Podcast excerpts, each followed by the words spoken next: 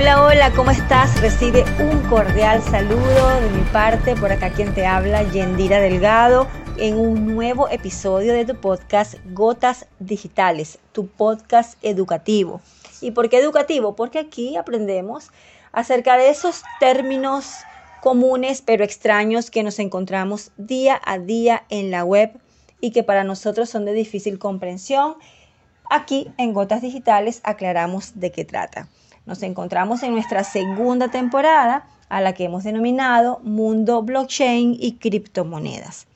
Antes de comenzar con el episodio número 9 de tu podcast Gotas Digitales, quiero recordarte que tenemos un canal en Telegram, el canal al que hemos llamado Yendira Digital y allí vas a encontrar información de diferente índole que te va a ayudar a desarrollar competencias digitales, a desarrollarte profesionalmente y también están orientados estos temas al desarrollo personal.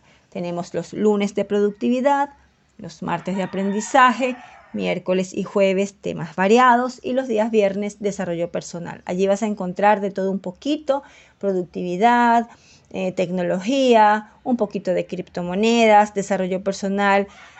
Todos los días te doy una gotita de información que te va a ser de mucha utilidad para que puedas desarrollarte de manera integral en tu día a día como profesional que eres. Bien, vamos a comenzar entonces con el tema del día de hoy. Nuestro episodio número 9 le hemos llamado El trilema blockchain. ¿A qué se refiere esto? Básicamente tiene que ver con el problema que tienen todos los desarrolladores al crear una red blockchain, según la cual se debe sacrificar uno de los pilares de la red para poder desarrollar otro. Y aquí vale la pena indicar que los pilares de toda red blockchain son la descentralización, la seguridad, la escalabilidad, la inmutabilidad y la transparencia, pero son los tres primeros pilares la descentralización, seguridad y escalabilidad, los que mayor problema le dan a los desarrolladores porque es difícil lograr que estos tres pilares se puedan desarrollar de una manera equitativa. Vamos a ver de qué trata cada uno de estos pilares. Número uno, la descentralización. ¿A qué se refiere la descentralización? Ya lo habíamos comentado en el episodio anterior. Tiene que ver con la distribución de la información, es decir, en toda red blockchain se busca que la información no esté centralizada en una sola persona o en un solo ente. Por lo tanto, ya lo habíamos comentado, la información está distribuida, todos esos registros de información están distribuidos por nodos o red de computadoras a lo largo del mundo. De eso se trata la descentralización. Número dos, la seguridad.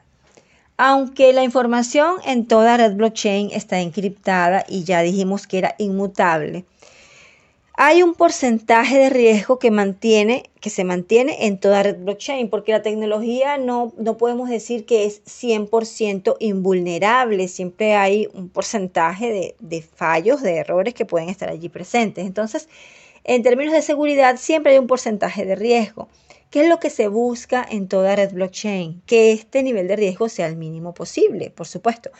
¿Cómo se logra esto? Con una mayor cantidad de nodos. A mayor cantidad de nodos, incorporados a la red blockchain, la información va a estar distribuida en una mayor cantidad de nodos, como lo acabo de decir, y es como que si dijéramos que hay más ojos viendo, más ojos controlando lo que ocurre en la blockchain. Recuerden que los nodos son los que validan la información, ¿correcto?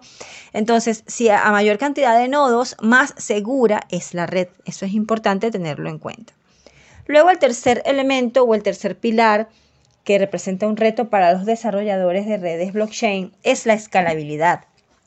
Y la escalabilidad está relacionada con la rapidez, es decir, cuántas transacciones por segundo se pueden procesar en una red blockchain. A mayor transacciones por segundo, por supuesto podemos decir que la red es mucho más rápida. Pero no, esto no solamente se queda allí, sino que la escalabilidad, tiene que ver con el hecho de que esa velocidad se pueda mantener en la medida de que la red blockchain vaya creciendo, que haya más usuarios, que haya más transacciones. Es posible mantener esa velocidad por segundo. Bueno, a eso se refiere la escalabilidad. ¿Por qué se presenta el trilema de la blockchain? Porque es difícil, o al menos así se plantea, lograr que estos tres pilares fundamentales se desarrollen de manera equitativa. Entonces siempre tienes que sacrificar quizás un poco de rapidez o de escalabilidad para garantizar un poco más de seguridad de la red o para garantizar la descentralización tienes que disminuir un poquito la seguridad y hasta el momento se dice que no se ha logrado que ninguna blockchain logre que estos tres pilares que forman parte del trilema de la blockchain eh, se, logren desarrollar de una manera equilibrada. Y toca al desarrollador o a los desarrolladores de la blockchain decidir a cuál de estos pilares le van a dar una mayor prioridad al momento de desarrollar la blockchain.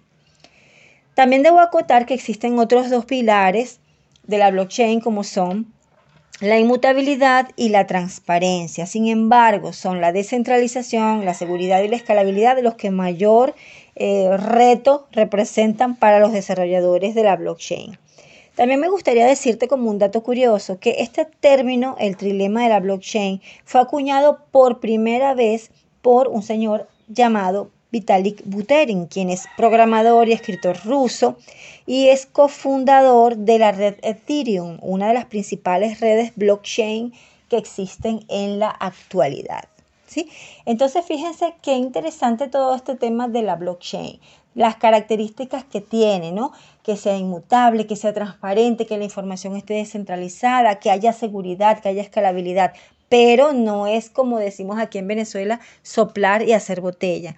Por eso, ya cuando una red blockchain es creada, vemos que en la medida que va creciendo se van haciendo ajustes, pero este, sus, características, sus características garantizan que lo que entre allí, en esa, en esa blockchain, esa red blockchain, allí queda, tal cual, inmutable e inalterable y por supuesto con altos niveles de seguridad.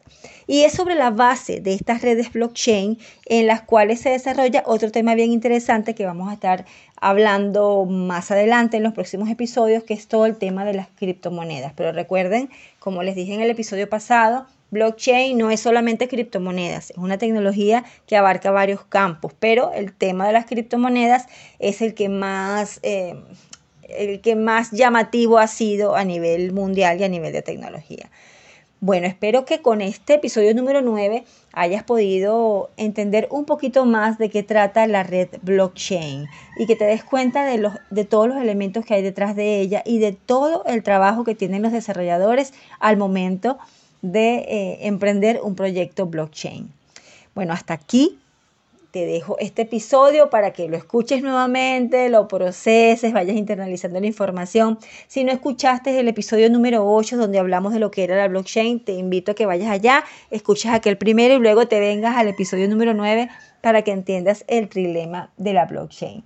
Bueno, no me queda más nada sino agradecerte nuevamente por escuchar este episodio, por estar allí, Déjame tus comentarios, qué concepto, qué término has escuchado por ahí relacionado con nuestra temporada número 2 que te gustaría que tratemos aquí en Gotas Digitales y con mucho gusto estaremos investigando y compartiendo contigo la información que está disponible para ti y para todos. Nos vemos y nos escuchamos en un próximo episodio. Chao, chao.